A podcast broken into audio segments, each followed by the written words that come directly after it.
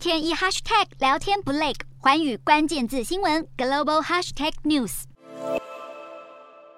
截至二号下午，佩洛西本人和他的团队始终没有证实访台计划。不过，各家外媒都透露了访台时间点，像是《华盛顿邮报》表示，佩洛西可能最快在二号晚间或是三号上午抵达台湾。《金融时报》则说，佩洛西三号将与蔡英文总统会面。《华尔街日报》报道，佩洛西的部分访台行程在二号，但多数安排在三号，代表佩洛西可能会在台湾过夜。而 CNN 也表示，有台湾高阶官员和美方官员透露，佩洛西本周抵台将会过夜。几位美国官员迟迟不证实佩洛西是否真的访台，但同时也呼吁中国不要借机让台海局势升温。美国国安会发言人科比一再重申，对台政策不会因为佩洛西访台而改变。他也同时提出警告，认为中方可能进一步军事挑衅，包括向台海射飞弹，或是大规模侵扰台湾防空识别区，进行跨越中线的海空行动等等。面对美国各种发言动作，中国驻联合国大使张军在一号提出严正警告。不过话锋一转，张军突然掏出一把扇子，说要帮不断升温的局势降降火气。有分析认为，北京当局在这起事件中逐渐进退失据，如果以强硬行动抗议，可能会导致没。必要的冲突，但若反应动作不足，又显得中方在区域决策上是雷声大雨点小。不过，为了避免美中冲突加加剧，佩洛西最后也可能会以非官方形式来台访问。